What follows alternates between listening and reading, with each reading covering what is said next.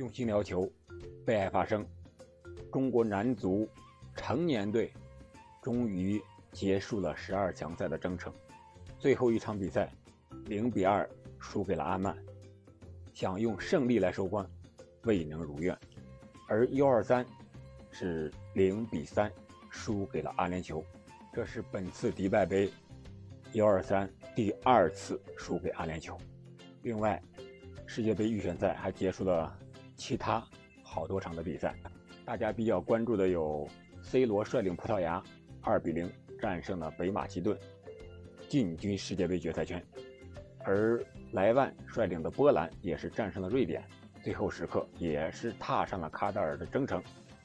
埃及和塞内加尔的比赛，更多的看点是利物浦、马内和萨拉赫的内战。结果，萨拉赫在点球中失点，最终塞内加尔战胜埃及，进军卡塔尔世界杯。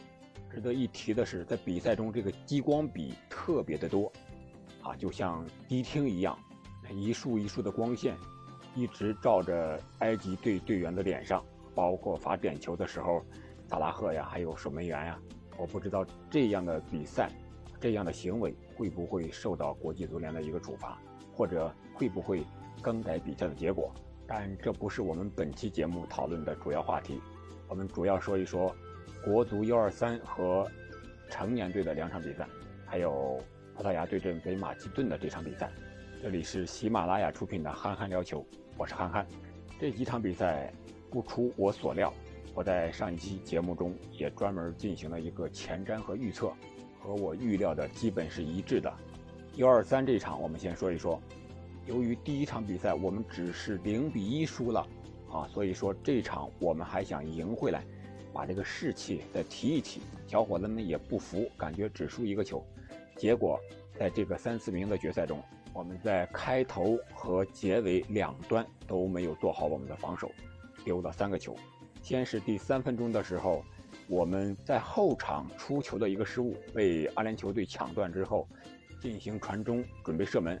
我们防守队员解围的时候没有踢远，就是在禁区之内，让阿联酋队员拿到球之后直接起脚射门，将这个球打进了。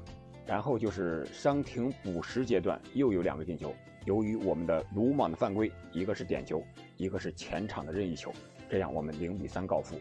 我说了，中国 U23 队就是靠着扔身体，像扔炸药包一样把自己扔出去，看起来确实拼劲十足，但是。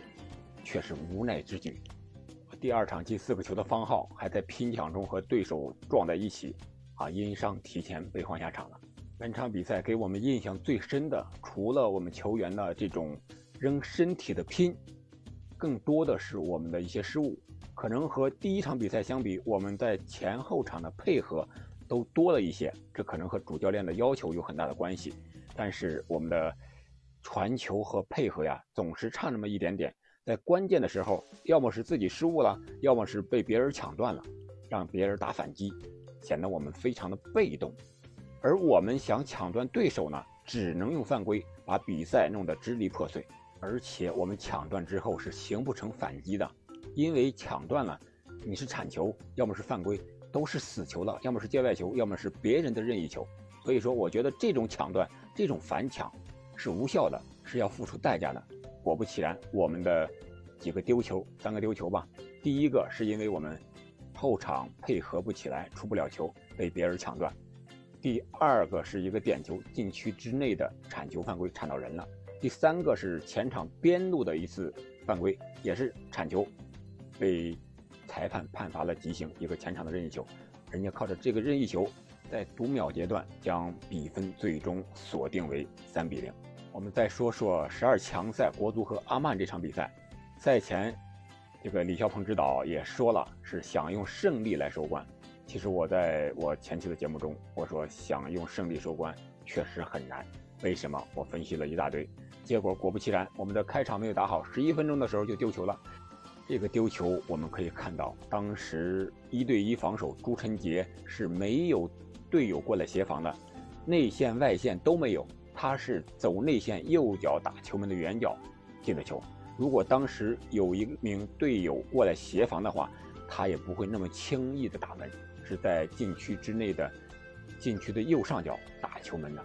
而我们的第二个丢球呢，是我们大局压上想进球扳平，甚至是反超的时候，这样后防出现了一个漏洞，被对方一脚传球就穿透了我们整个后防线，然后是面对严俊凌单刀的机会，将球打进。这个球，我觉得守门员，你说他有没有责任呢？单刀球也没什么责任。那么，你说他没责任吗？他会应不应该出击呢？出击一下会不会效果会好一点呢？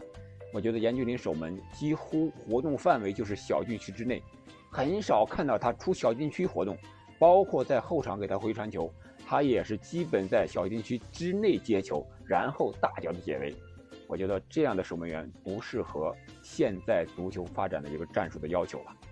其实 U23 这场比赛和十二强赛这场比赛对比起来，联系起来看，国足的水平。可能真真实实的就是实力不行，中国足球已经 out 了。这个 out 不仅仅是我们没能进入世界杯的决赛圈，还有未来，还有青年队。如果从比赛的过程来分析的话，我们的战术打法、球员的技战术也 out 了。为什么阿曼队那么边路的配合那么灵巧、那么轻巧的这种轻易的撕开我们的防线？每次阿曼队的反击都是那么的犀利，都是会对我们造成很大的威胁呢，而我们却打不出来。在前场边路要速度打不出速度来，中路渗透打不出渗透来，要远射射不中球门，要中锋背身拿球拿不住球。我在看 C 罗率领的葡萄牙队和北马其顿这场比赛的时候，一边看比赛一边在想国足的比赛，我们的球员为什么站位不好呢？为什么非得用铲球才能破坏对方的进攻呢？为什么二点球都是让对方抢到呢？在比赛场上现场反应，我们看到的就是可能只差那么一两步，传球的时候不够精准，只差那么一两米，而上抢的时机呢，只差那么一秒，甚至说连一秒都不到，就是零点一秒，就差这么一点点。我想这需要中国足球几年，甚至十几年、几十年的努力。才能完成的，不要小看球场上的这一两步、一两米、一两秒，真的要想做到很难，因为这是一个整体的一个运动，需要十一个人同步才能完成的。葡萄牙和马其顿这场比赛，C 罗并没有像中国球员这样背身的拿球，因为他也是踢中锋的，而是他的队友会给他塞身后球，让他正对球门的方向能够直接的射门，而我们呢？前锋是一个支点，背身拿球，然后做给插上的队友。结果我们拿球之后，队友还没上来，这个球就被对方抢断了。C 罗这场比赛，我觉得发挥的还是非常出色的。第一个进球是 C 罗助攻的必费啊，必费冷静门前的推射打进的。啊，这个球体现了 C 罗无私的一面，为国家队进军世界杯牺牲了自己进球率的一面。这个也是我分析的。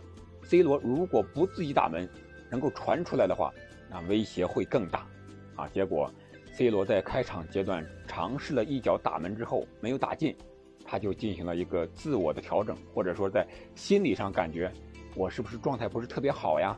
我是不是需要给队友多一些球啊？结果机会来了之后，第二次 C 罗同样也是几乎面对门将单刀的一个机会，但是这次他没有打门，而是在。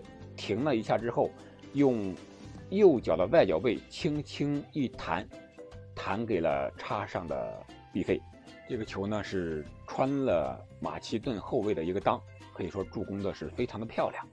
而第二个进球呢是若塔传的，也是毕费进的。呃，但是这个球 C 罗也有一定的功劳，就是他在中路包抄的时候牵扯到了北马其顿防守队员的精力，没有让他们。把更多的精力防守在毕费那面，毕费是后插上，然后将球打进的。在这里也恭喜 C 罗能够率领葡萄牙进军世界杯，当然这也是 C 罗应该是最后一届世界杯了。能在世界杯上再看到 C 罗踢球，也是我们球迷的一种幸福。